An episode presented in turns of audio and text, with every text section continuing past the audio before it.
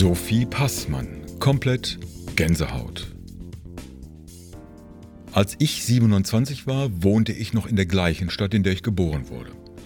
In der ich die Volksschule und die Fachoberschule besuchte. Und doch waren die drei Welten ganz verschiedene. Sogar das heutige Berlin hat mit meinem Berlin aus den 80ern nicht mehr viel zu tun.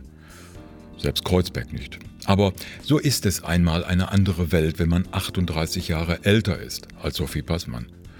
Ich weiß nicht einmal genau, wie ich an dieses Buch gekommen bin. Könnte eine Leseempfehlung in der Psychologie heute gewesen sein. Solche Bücher lese ich, wenn ich mehr über sie weiß, meistens nicht, meistens.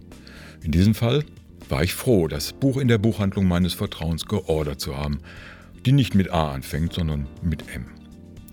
Dieses Buch ist kein Sachbuch, es ist kein Roman, nicht mal einmal ein Essay. Es ist ein Buch, in dem die Autorin in ihrer schönen neuen Wohnung sitzt und sich fragt, was sie und ihre Generation denn wohl besser gemacht haben als ihre Eltern, von Großeltern ganz abgesehen. Ob sie wirklich die ihr angedachten Chancen genutzt, die Digitalisierung gewinnbringend eingesetzt haben und überhaupt klüger waren, als sie es ihren Eltern zustanden.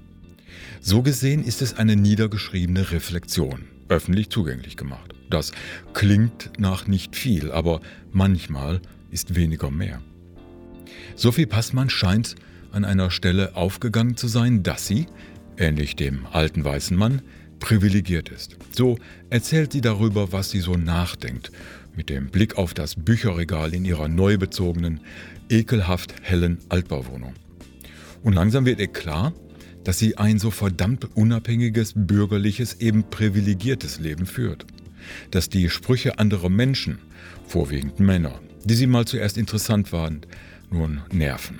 Inventur über die zurückgebliebenen Spuren dieser 27 Jahre, mit dem Einzug ins gefühlte Erwachsensein. Welche Bücher stehen da eigentlich im Bücherregal und warum?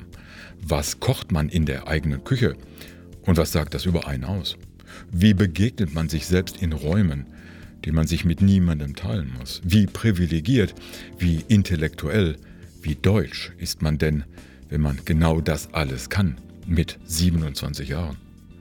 Das klingt erst einmal ziemlich langweilig, jemandem beim Nachdenken zuzuhören. Doch das Besondere dieses Buches liegt einmal im Stil, diesen endlosen Sätzen, die sich beim Nachdenken eben automatisch ergeben, weil man sortiert, hin und her wendet und wieder in neue Ecken vorstößt. Passmann schwelgt geradezu in Sätzen, die man nach den Büchern über journalistischen Stil oder eben als Autor eigentlich nicht schreiben darf. Aber nur so wird das Dilemma deutlich, dieser Generation der Praktiker und Erasmus-Programme der Auslandssemester und angeblichen Wanderer in den digitalen Welten. So wird sichtbar, dass die Wahrnehmungen ihrer Generation und die ihrer Eltern nicht wirklich trennbar sind, schon gar nicht die vergangenen Dinge. An einer Stelle muss ich dann doch einschreiten. Zu unterstellen, dass Eltern immer in schmucken Reihenhäusern mit Gärten leben, einen wohlsortierten Kühlschrank haben und immer die gleichen Sätze abspulen. Diese Elterngeneration, die Babyboomer, ist mindestens so vielfältig und divers wie die Generation Y und Generation Z.